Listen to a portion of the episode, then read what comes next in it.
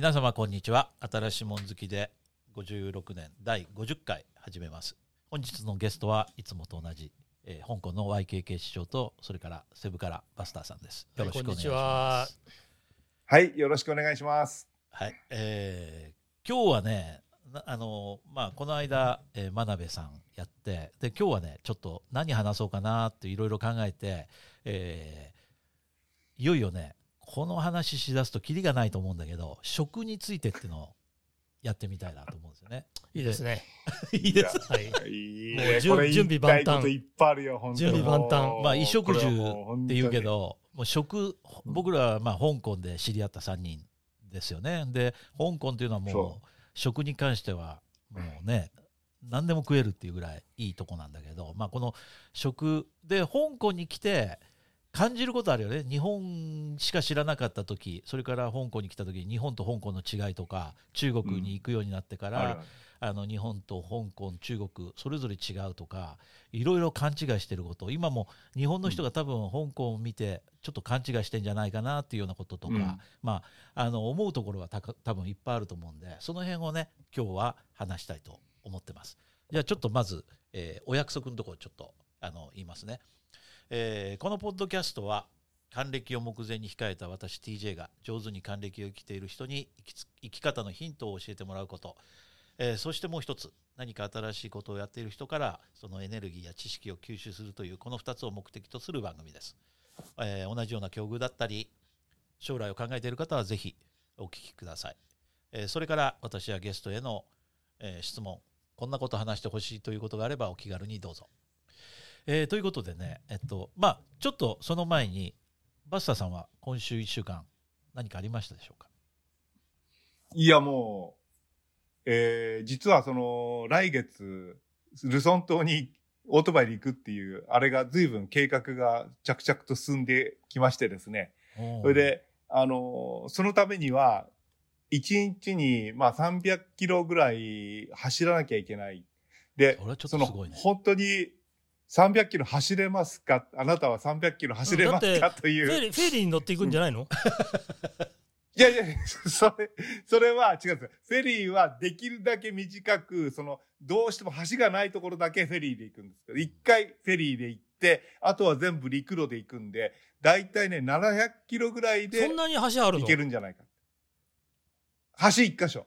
え？あとはだから、あの、要するにその、島、しえーそのルソンルソン島に橋で繋がっている島まで行って、その島を横断するわけですね。で、横断してルソン島に着いて、ルソン島のその着いたところからマニラまでがやっぱりまだかなりあるんですよ。相で当あるよ。えーうん、だいたい300、300ぐらい1日走って、350キロぐらい走れば、あの、2日とか3日で行けるんじゃないかっていう、そういう考え方なんですよ。それで、いや、だけどその、そんなにまとめて走ったことがないので、じゃあ、セブ島一周するとやっぱり600キロぐらいあるから、半周で350ぐらいだから、じゃあ一回半周してみようかっていうんで、あの、実は土曜、あの、日曜日にですね、あの、守護神マーク・イコンと一緒に二人で、こうまた、もう行ってきたんですよ。ほいで、あの、朝6時に出発して、えー、4時ぐらいに帰ってきた。で、360キロ走ってきました。それで、走ってきて、ねえー次の日、今日、次の日ですよね。で、あの、まだ出てない。どこも筋肉痛、まだないです。うんそれで、大丈夫だこれを、うんん、だから、あし、いや、要するにさ、年を取ってくると、翌日じゃなくて、翌々日厳しいとかね、あるんですよ。だから、今日、あの、ちょっと筋トレ行って、あの、筋肉、あの、なんつうの、もうちょっと痛めつければ、それが、あさって、しあさってぐらいに痛みが来るからって、それを先送り作戦って言えばやってて、これ、正しいかどうかわかんないけど。いいね。で、そういう、そういう週末で、だから、土曜、冒険があるうんあのーそうそう、日曜日には嫁さんと一緒に100キロ走って、それで、えー土曜日も100キロ走って、で、日曜日350、360キロ走ったんです。だからトータルで、どうですかね、600キロぐらいこの3日間で走ったんですよ。で、それができたってことは、ちょっと自分に、あの、ちょっと自信が、オートバイ乗れるなっていう自信がちょっといてそれはつくよね。ほ、ほっとした。うん。で、これ、ああ、じゃあ、ルソン島行けるかなってって。そんな感じ。それは素晴らしい。うんそれが先週、今週ですね。え YKK 首相なんかありました？なし。え天気悪いし、悪かったし。そうだね。うん今あそう天気悪いとねでも、うんこの週末、今、今日撮ってるのは10月の18日まあ、昨日だけど、はね、ねあの、悪くなかったね回復したね。回復した。うんうんそうですか。あのなし。僕はね、あの今ね、実はあのビットコインの中では、今日はすごい日なはんですよ。いはいはい。あのというのは、うん、どんどん上がってって。あどんどん上がっていってるんだけど、まあ、4月ぐらいだったかな、にビットコインってあの史上最高値っていうのをつけて、その時にね、あのうん。米米ドル換算で1ビットコインっていうのが、えー、6万4000米ドルぐらいまで上がったんですよね。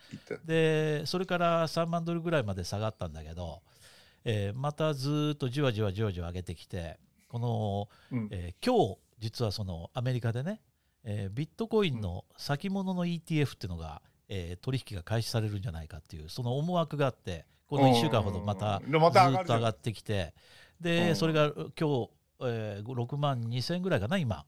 この、うん。今日の時点でね6月18日の今香港時間でいうと、うん。えー2時半。で6万2000ドルぐらいになってるんだけど、これが夜になってその、まあ、ニューヨーク開けて、えー果たして上がるのか下がるのかでじゃあ実際に本当に取引が始まるのか始まらないのか。そのうん。ブルームバーグがそのちょっと、えーなんていうの、えーちょっと先走った形で報道してそれが本当かどうかっていうのをちょっとよく今まだ分かんないって感じなんだけど、うん。まあ、それが、えー本当に始まって上がればね、まあ、実際にでも先物だから、えーそれがどのぐらいのインパクトがあるか分かんないけど、まあ、そんなこことをねあの楽しみにしてるそんな、いいね。僕なんか、ほんのちょっとしか持ってないから、あの、うんビットコインね。うんあの、僕が買ったのね、1万1000ドル、1万1000香港ドルで、うんえー、0.26ぐらいかな。だから、今、あの、そ要するにその14、5万円で買ったビットコインが今140万円、10いや倍ぐらい。すごいですよ。うん、だっていや0.26っていうことは昔3の分の1ってことは200、あの2万ドルぐらいになってるわけだからそれはすごいですよね。でも、僕が買った時は、その底値っぽい時に買ったから、あのうん2017年かな？あの頃17年かそうそうそうそう、ね8ぐらいに月かなんか、うん、そうそうそう。すごく下がって。だこれ、今売れば、新しいオートバイの随分3分の 2ぐらいは、あ。うん、買えるから、じゃあだから1あの万ドルで、だって香港1万1000でね、うん。あの、オートバイ買えちゃったそれは大嬉きいよね。あのいね、大きいよね。ただねあのこれ一つそのビットコインを現金化する難しさっていうのは実はあるんですよ。うん、ある、ある、うんある、ある。っていうのは香港の場合あの例えば HSBC はビットコインの取り扱いをあのすごく毛嫌いしてるんですね。だから、ビットコインを現金化したときにその現金があの HSBC にそのそこから入ってくるとあの銀行のアカウント停止っていうような処置を受けてる人もいるんですよ。それ困るね。やだね。それが一つ困るんですね。だからあの、うんその辺の取り扱いをどうやって現金をするかっていうね現金化するか、あの例えば香港にはあの ATM があるんですよビットコイン ATM ってうん。あの香港内に結構あるんだけどただうんし、えー、10%はいかないかもしれないけど手数料がかなり取られるんですよね。78%まあ、多分10%取られる。すごい痛いでしょすごいねすごいでしょだって今例えば痛い1ビットもし持ってるとして現金化したらあの60万円取られるってことですからね。あ、すごいな。すごいな。うんあ、それ嫌だね、なんかね。ちょっとそのでもビットコインで買い物ができるようになったらさ、それで買い物すればいいんじゃないの？ダメなの？そうそうそうだからそのそういったことが実際にできるようになってきたら、あのうんもうビットコインのまま持ち続けるっていうのは一つ、ね、いい方法だそうそうそうと思うんだけど。うん。まあ、あの、それを現金化しないで、ビットコインのまんま持ち続けて、それでそうでそれが使えるようになったら、それ使えばいいなって感じ思ってる。うん、そのうちあアマゾンとかでもビットコインで、あの、できるようになるんじゃないの？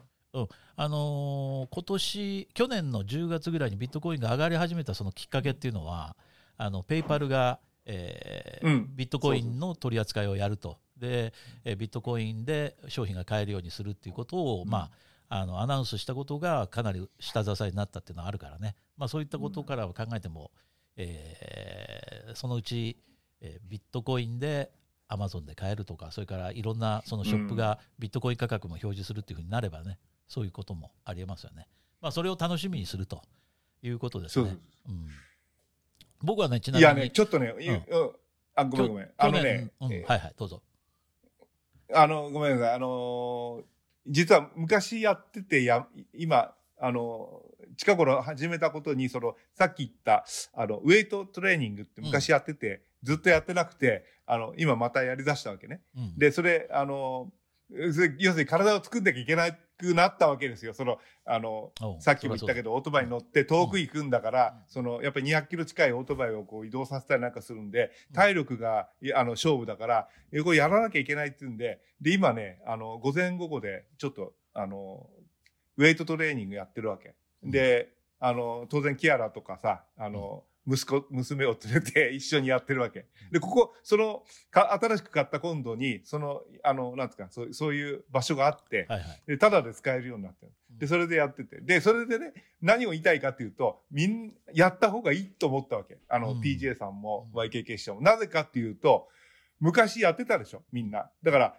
ちょっとやったらね、もうすぐ戻ったよ、筋肉。だから、あのーずっとやってなくても、ちょっとやると筋肉が戻るから、これはやった方がいいんじゃないかな。そうですね。なんか、うんと唐突に話題が変わった、ね。あんまりうん ごめんごめんごめん。ごめんなさい。う んなぜこの唐突？まああの脱線がこの話のあれだからいいんだけど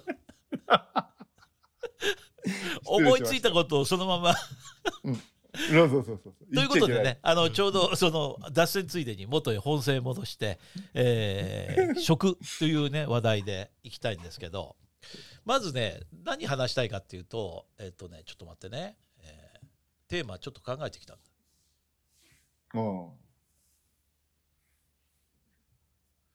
えー最このねまずね話したいのは最近の香港における日本食ブームっていうか日本ブームっていうのうん。これについてねもう語りたいこといっぱいあるんだけどとにかく今一番の話題っていうのは2つねドンキとそれから、えースシローだね。スシロそう。もうとにかくすごいんだよ。もう日本の人びっくりすると思うよこれ今の香港のその、ね。ドンキとスシロー見たら。ドンキはね、うん。うちのすぐ目の前にあるわけ。ね、雨降っても一一目散にかければあんまり濡れなくてもいけないぐらいっていうぐらいもう遠い面だから、道路挟んであるわけ。でねあの開店当時なんかねすごい行列だったわけ。で最近行列こそないけどねかなり混んでるよ。いやもういつ店内。だってうん。大体24時間でしょ？もう20大体ね明け方何時間かコロナが出てから閉めるようにな24時間ったのよ。やってんのあれ。やってんだよ。多くは24時間ですよ、うん。で今ねまあ今閉まってるところもあるかもしれないけど、ね、明け方の何時間か閉まって、あとやってるよ。で僕なんて明け方ね、誰もいないだろうっていう時に行くんだけどね、やっぱいるよ。いやそのそこを狙わないとレジ待ちがいやそあのレジ待ちがひどいね、うん。とにかくそのうん。中も店内ももうぎゅうぎゅう詰めでさ。でね、どこに何があるかわからないの。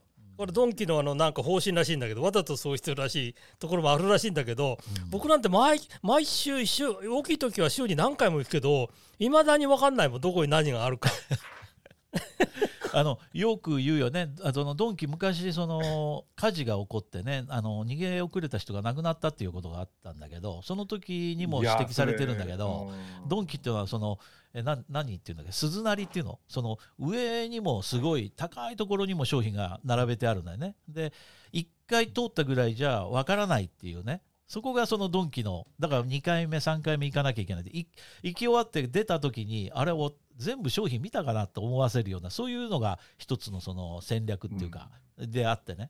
でそれに対してそのコンビニっていうのはどこに行っても金太郎飴でもうあのレジの横には必ずジュースのあれがあってで 奥に行くとそのジュースの陳列があってその、えー外ほどがあの新鮮なもの？中に行くと乾物っていうか、うん。あのね、あのポテトチップがあるっていうその、そう。えー何から何までその全部分かっててだから初めての,、あのコンビニに行ってもどこに何があるかっていうのはもう迷わないのね。迷わない、うん。この迷わないコンビニに対する迷うドンキちょうどそう対極に迷わせるドンキそうだね、うん。そういうことだと思うんだけど。まあそのねドンキが今何店舗あるんだろう。まあとにかくもうすごいよ。すごいできてんのよこんなにでなんきていいのでそんなにドンキがいいの？いやこれねだなってな何なんでそんな？いやみんな香港の人があの日本に自由に行けた頃はみんなドンキ行ってたからそう。みんなドンキ行ってたわけ。日ドン本でもキで買い物して帰ってドンキで何買うの？いやなんなんでもあんの？ドンキは何でもあるよ、ね、なんでもあんの？あのそういうな飲食もできるしブランド品もあるし、うん。もうとにかくドンキ行きゃ何でもある。いやだから要するに香港の人が日本のドンキ行って買うようなものってのほとんど全部あんのそうそうそう。だってそれって中国製じゃないの？違うの？いやいやのどもちろんそういうものもあるけど。と中身的にはとうん。当然あると思うけど、でもいやもう分かる分かるけど、うん。私も行ったことあるけど、うん。例えばあのジンベエ買ったりとか、うん。それから、えーサバの缶詰買ったりとか、うん。そういうあのなんか複数のいろいろなジャンルが違ったものがあってそれが買えるっていうのは確かに便利だと思うけど、うんそのなぜドンキだけがあんなに騒がれるのかっていうのが不思議でしょいややっぱりり商品構成ですよ。やっぱりうん香港人が日本行って買いたいものを全部揃えてる。まあ、香港人中国人なるほどそうそうそうそう。うん。そうだね、でほら今行けないじゃん日本に。なおさら。うんでそれとねやっぱりあのあの食品コーナーあるわけよ。それもほら、うんあの生鮮食品ももちろん少しあるけどあれ目玉はやっぱりそのお寿司の詰め合わせだとかあのお弁当類ね。あお寿司の詰め合わせ？お弁当類もあるわけ。お寿司の詰め合わせってかそんなのがあるんだ。うん。うん。そこなんてのお昼時に行くとそれ知らねなかったな。お昼時に行くともう鈴なりだよ。うん。すごいねごいよもうね作るは作るもうその場から売れてくもんそれからあのたこ焼きとかたこ焼き。お好み焼きとかね。うんすごい。すごい。まあそれから鮭弁当的なものとかね。そうそうそう。鮭弁もあるしね、あまあ若干その中国人好みにアレンジはされてるお弁当類も、うん。でもやっぱり鶏の唐揚げとかね。全てあるよ、あのなるほど。うん、おにぎりっていうのがその市民権を得たっていうのもやっぱり日本に行く人香港の人とか中国の人が増えたことによると思うね、うん。あんな冷たいご飯を食べるっていうのってなかったはずでしょ、いやだから昔のねうん。あのさっきも出たけど、うん。あの日立不思議発見で、あの香港の人が絶対食べない食品は何でしょうって言っておにぎりっていうのがクエスチョンであったのを今思い出したんだけどいやもう今そのおにぎり食べなかったどんどん出てる。うんうん。でも食べ僕の周りにいた中国人はみんな食ったけどねおにぎりね。その頃から、うん40年ぐらい前からね、うん。でもどうなんだろうね。やっぱりその冷たいご飯は食べないってうんやっぱり基いうのは本的に中国人にはあったと思う、うん冷たいもの、のは食べないってのはあったからね、うん。そう食べないっていうねあったよね、うん、でも今やもうその、えーコンビニはおにぎりは当然だけどおにぎり専門店で日系の、えー、ななんだっけ、うん。花花花結び花花結び。花結びっていうねお店ができてそれがもう駅ごとにあるからね。そのぐらい今いっぱいいやーあれ便利なんだよね。あれあれグルテンフリーだからさう,、ね。ちの息子が朝ごはんにすごく助かる。わけでも高いんだけどね。1個16ドル結構高いよ。だから200円以上するよね,、うんだから日本の、まあ、倍5個ぐらいすはするんだけど まあすごい人気あるよね今でもね。まあ美味しいしね、だいやっていうかこの間僕ら家族この間ってももう2年前の話だけどパパリ行ったでしょ？うん。でパリ行っておにぎり屋さんがあったんですよ。あパリででおにぎり屋さんでその塩結びっていうのがあってソルって言うんだけどあのソルトのソルってうん。でそれを買って食べてですごく美味しかった。っていうのは その店店内でご飯をなんていうのあの、あ炊いて、えーうん炊くのは当たり前だけどその前の段階で、あのもう一回こう精米し直すんだよね。うん。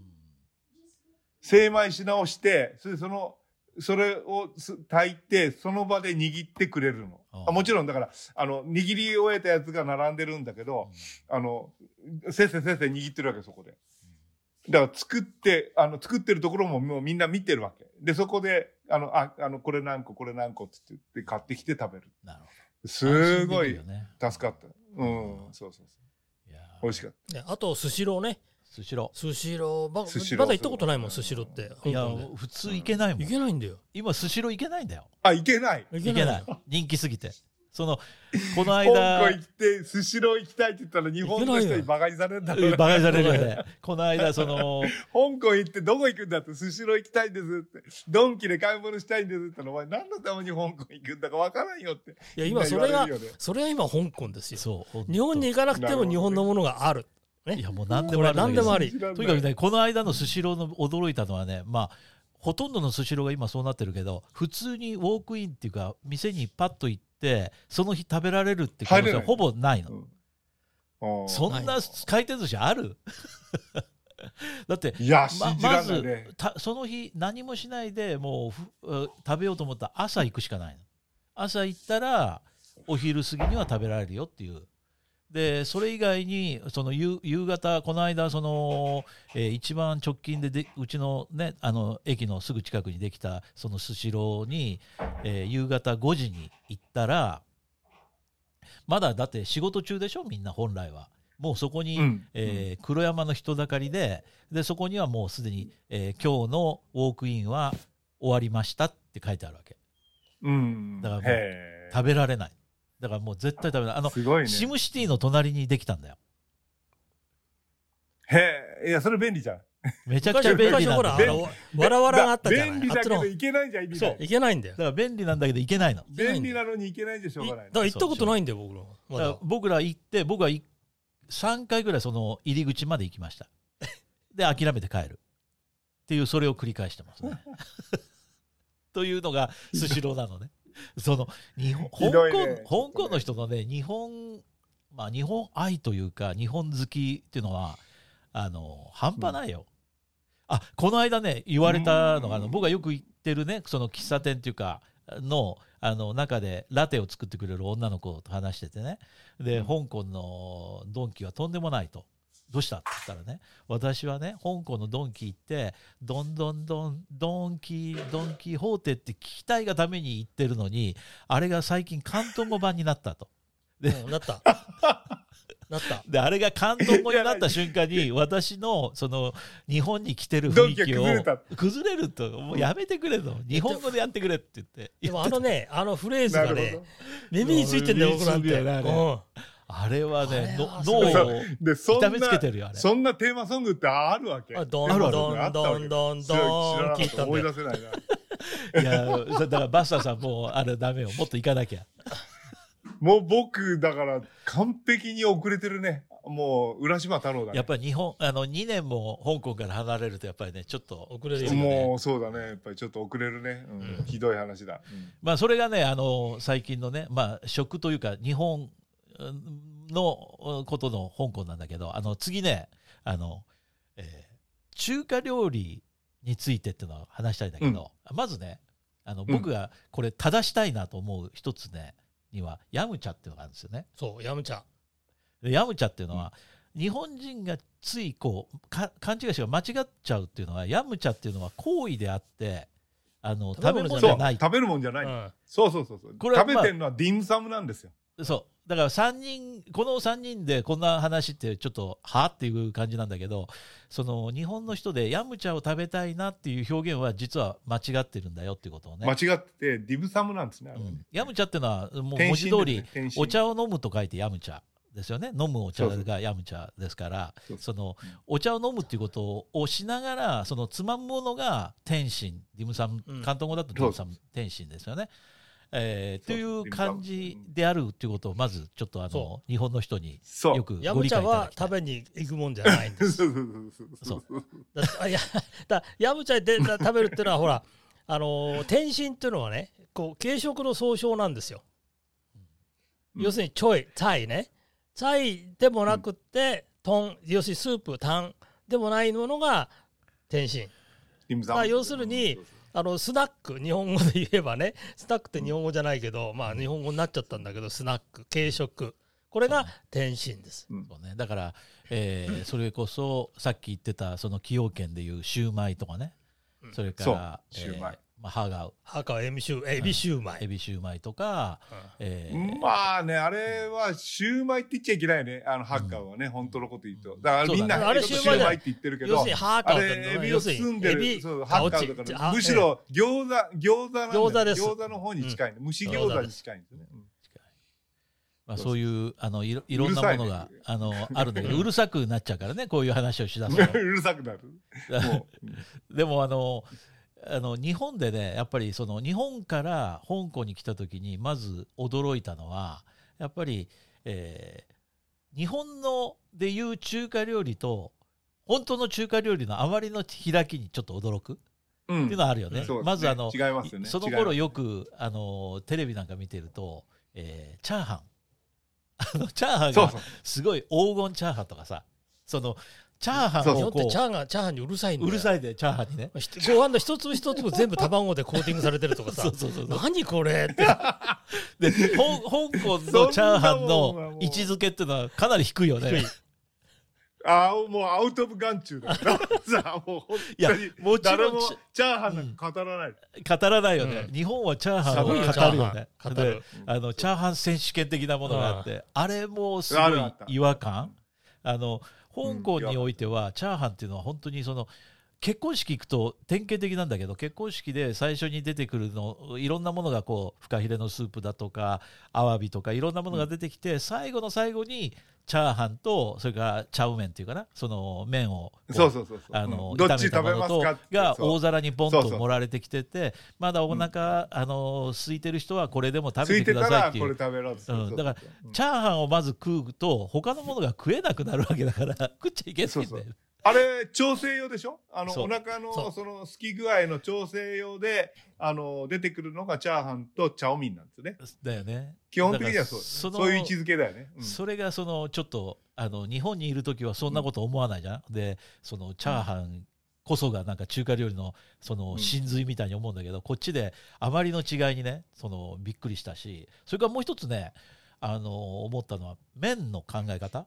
あの例えばうん香港っていうと、まず一番あの有名なのは、えーエビのあれなんだっけ？あははあのハーメ。ンあ、ハチロミ？ハチロンあじゃあハうん。チロミじゃなくてそのああ。あの、えーワンタン麺ね。ワンタン麺例えばワンタン麺ああ、はいはいはい、ワンタンミン。うん。香港といえば、まあ一番有名な麺って多分ワンタン麺になるう。うんゴム麺。ゴム麺。ね。あのゴム麺だね。ゴム麺。ゴム 麺って言っても僕はゴム麺って呼んであの黄色いその麺だよね。あの噛んでも噛んでもなんだかよくわかんない。あ噛み切れないっていう。噛み切れない麺ね。あのあの麺をまずスープっていうのが飲まない。スープをあれ飲む人いないよね。あまあ、日本日本だとねラーメン。あ美味しくないもん。ラーメンをね2時間もま並んで、まうん。ラーメン店入って一番先やるのルスススープを飲むらしいから。そうそうそう。おうあの日本の麺のあのラーメンに対する意識で香港来て例えばそういう、えーワンタン麺なんか食べるときにスープって言ったってスープなんてあれ味も何もないっていう感じだよね。何もないよ。うん。ただ、あの湯がいた水だかそう湯がいた水。湯がいた水。ら。でえだ麺があの麺があって。ラーメンは一応さ味があるじゃない。ラーメンのおつゆっていうのは味があるじゃないですか、いや命味があるっていうか命だよね、スープ命だから日本は、うん、だからさ、ううん。んうん。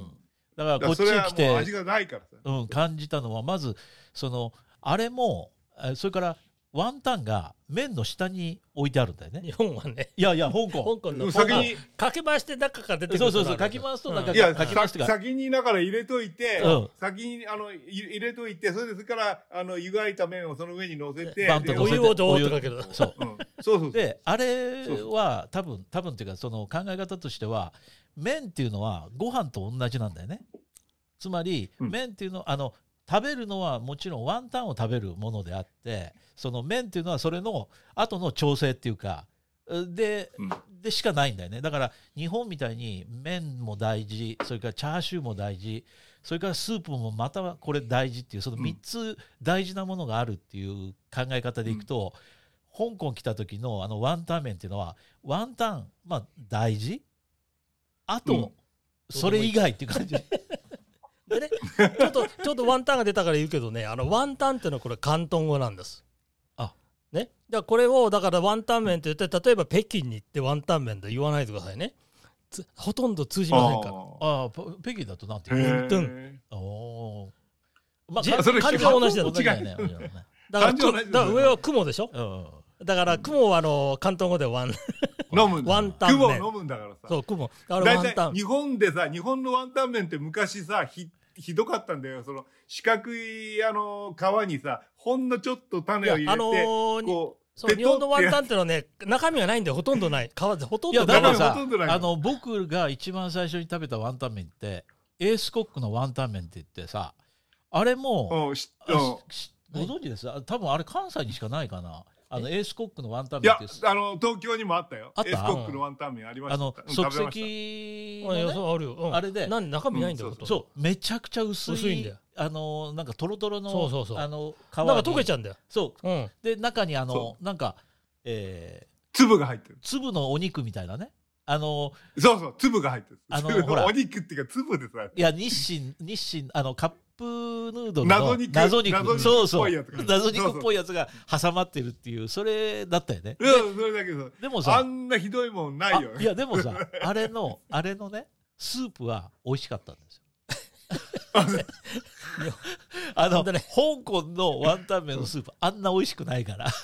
お湯だから。だから、基本的にその、なんていうの、あの、あの、香港の人はスープ飲まないから、その麺だけ湯がいて、で、その上に、その、いろいろ、あの、ハーチとかかけて食べるじゃない？あの、ローメンみたくして食べちゃうんだよ。混ぜ合わせてね、うん。あの、えー、なんですか、オイスターソースとかかけたり、そうやって食べる、味付けして。これねそこその今、うん。あのバスターさんいいこと言ってくれたんだけどさっきもねこの話今日するっていう時に師匠と僕の間でちょっと若干の議論があったのね。それは何かというと僕らはその、えーお湯お湯っていうかスープがない麺のことをローミンって思うよねローミン。うんローミンだよねうん。でも師匠はあれのことを乾麺って呼ぶんですよ乾麺っていうのは、その、乾いてた麺を茹でる、茹でなきゃいけないっていう、それは、まあ、まあ、麺は茹でるんだけど、乾燥した麺のことを乾麺って言うんだと。それそれ僕と全く同じことを今言ってるんですよね、ところが、うん師匠のその、えー根本にあるのは台湾の経験なんですよ。で台湾台湾は違うんだ。台湾違う。あ違う。台湾で乾麺っていうのは茹で茹で上がったあの棒みたいに乾燥した麺をあのあのうん。お皿に盛って、おおじつゆがないんです。だからローメンのことを乾麺って呼んで乾麺呼んでるんで台湾では。乾麺。だ、あのさ、あのーなんだっけ、た台南、台南タンチャイ麺ってあったうん。あの、タンツー麺ね。うん台南あの台湾の南部。ううん。ん、タン、タン、タンツー麺ね。うん、タンチャイ麺を、その、は、汁がなかった。ものを僕は食べた経験がある。若干ある。それがとっても、う んとってもその口にあった。だ台湾で乾麺っていうと、そういうつゆなし麺のことなんだ。。あ、そ、うん、つゆなし麺のあことを言うでちょうどねその話が出たからあと日本人がよくねうん。全然日本と中国全然違うのがタンメン日本で中華料理にあそれは、ね中華料理屋行くと必ずあるよねタンメンでタンメンで頼むと 野菜とか豚肉をこう炒めてそれにそのあああんみたいなのかかってってとろちょ若干とろっとしたものを麺にかけたのが大体タンメンだよね、うん。でタンメンのタンっていうのはお湯なんですよ。お湯の麺。そうそうお湯の麺で中国行ってタンメン。あのあの広東だったらトンミンだよね。でいでうん。中国行ってタンメンってはあって言われるよね。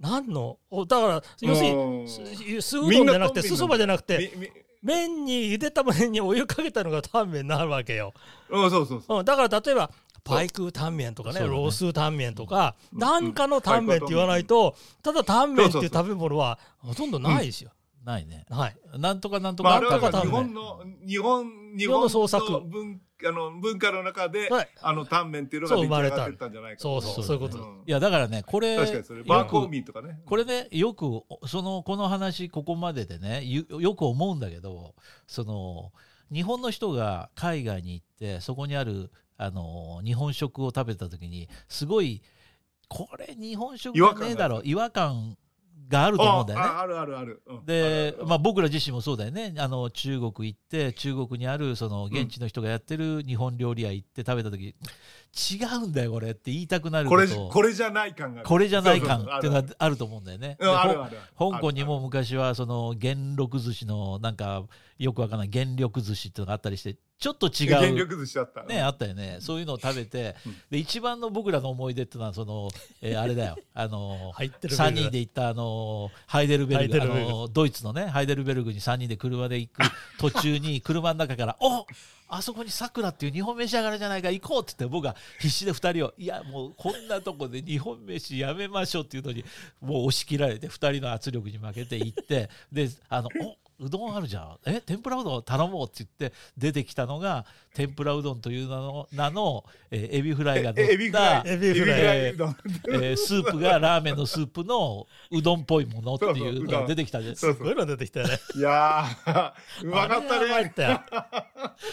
あれはうまあんなうまいものはもう二度と食えないだろう。もうあんなひどいもん食って口直しにその外出てすぐ隣にあるケバブ屋に寄ったっていうんだからもう。ケバブ屋行ったってそうそう でもケバブ屋で知り合った日本人とそう楽しいででカツカレーが美味しいって言われてね教えてくれて結局見つからなかったんだよそれ店が。見つからなかった、うん。まあそういうねそうん。のでもねこれ何が言いたいかっていうとその日本の人は、えー海外に行ってそこで日本食見た時にこれじゃない。この間もあのあったよね。確かあのイギリスで今すごく有名なわがままっていうあチェーン店があるんだけどそこでカツカレーっていうのにはカツが入ってないっていうんだからもうこんなこんなふざけた話ないよね。というねでも逆に実は日本に中国の人が行ってその中華料理屋行った時にチャーハンとラーメンが出てきてそれで餃子が焼いた餃子が出てくるってこれほど違和感ないよね。いやあれはだからさあのただあのコンビネーションっていうのは実は香港人にも近頃気に入り出してるっていう話だよそそれはあると思う。だ確かにね、でもうん。考えてみてくださいよ。チャーハンでしょ？それからラーメンでしょ？そうそうそうれからあのそ餃子でしょ ?3 つとも主食ですよ、これ。そうそうそう。再再発見だよ 中華再発見が日本にあった日本はほらラーメン半チャーハンとかさあるじゃん。考えられないよね。からそれはだからあのチャーハンを食べながらラーメンをおかず、うん。あのあどっちだろう？だから今ララーメン半ライスとかでしょ？だからこれラーメンをおかずにしてご飯食べんだよ。おかずにしてご飯を食べる、もうそれはもうこの炭水化あのなんていうの炭水化物ダイエットの人には最高だよね。あのね またちょっと昔話になって悪いんだけど。いやちょっと待ってこここここのいい時間になってきたからこれで、うん。その後半ねあのあ後半。これこれ後半にあのあその師匠がダイナマイトはいをあのお送り込んでくれるからちょっとあの二人の間の戦争があったんでその話をしたいと思うんで一旦この前半ここで締めたいと思います。一回切りますね。はいそういうこと。じゃあまた来週。止めますね。またまた次回。いやまた来週じゃない、はい。これは月曜発信のあ。木曜日に、うん。また次回。はい。次回木曜日。はい。はい。はいまた次回ってこと。で。はい。了解です。